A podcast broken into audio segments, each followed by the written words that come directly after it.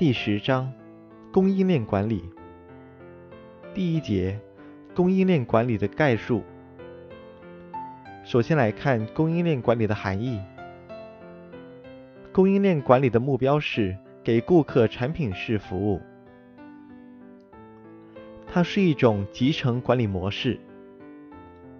三、强调提高整个供应链的竞争能力。四。最终为供应链成员带来价值增益。五、目标是通过对价值优化配置实现的。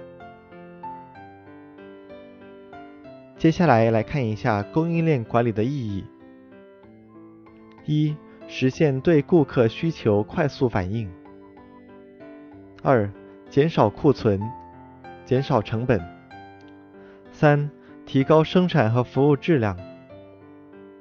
四、简化组织，提高效率。五、提高供应链竞争优势。第二节，供应链管理环境下的生产。在供应链管理的环境下，企业生产计划的特点有：一、具有纵向和横向的信息集成过程；二、能力平衡在生产计划中发挥重要的作用。三、计划信息循环过程中突破了企业限制。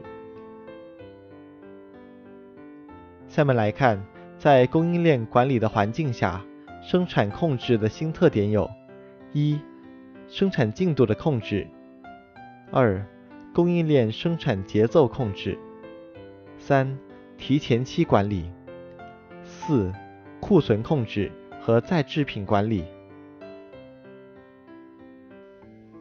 三节，供应链管理环境下的物流。供应链管理涉及制造和物流两个方面的问题。一、物流涉及原料、零部件在企业之间的流动，而不涉及生产制造过程中的活动。二、供应链管理包括物流活动和制造活动。三。供应链管理涉及从原料到产品交付给最终用户的整个物流增值过程。物流涉及企业之间的价值流过程，是企业之间的衔接管理活动。下面来看供应链管理环境下物流管理的主要特点有：一、提高了物流系统快速反应能力；二、降低了物流系统的成本。三、增进了物流系统无缝衔接。四、物流服务方式的多样化。五、提高了顾客的满意度。第四章，供应链管理模式下的库存。首先，我们来看供应链管理环境下的库存要求。一、确立供应链整体观念。二、应重视不确定性对库存的影响。三、库存控制策略应灵活化。四、应进行有效合作与协调。五、产品的过程设计应考虑供应链上库存的影响。供应商管理用户库存的步骤有：一、建立顾客信息系统。二、建立销售网络管理系统。三、建立供应商与分销地合作框架协议。四、组织机构和变革。联合库存管理的步骤有：一、建立协调管理机制；二、明确各目标和责任；三、建立合作沟通渠道。